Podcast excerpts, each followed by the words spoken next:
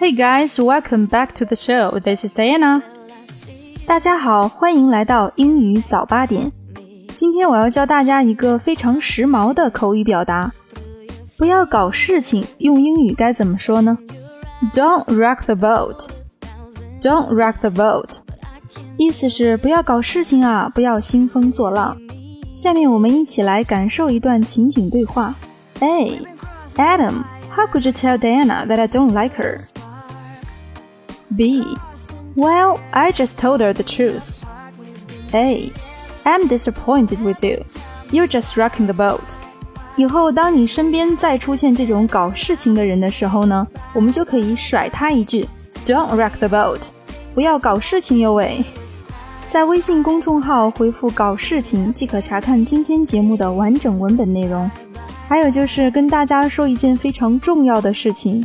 以后每天早上直播课的内容呢，我会在前一天就推送到微信公众号，这样大家就可以在第二天早上直播课的时候边看文本边听我的直播了。然后录播的节目呢，我就会做全新的内容，就不会再重复的讲直播课的内容了。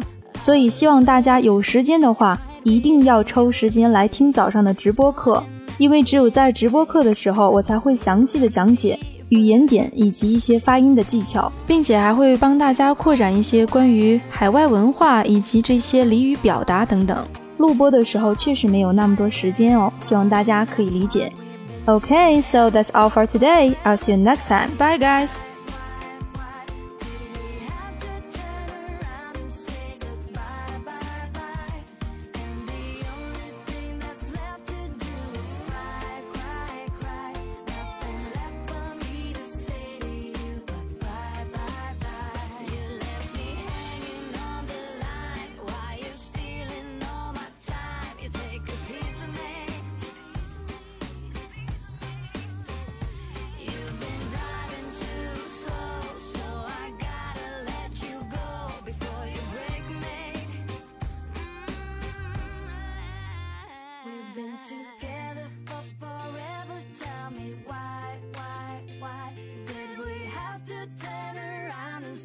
goodbye.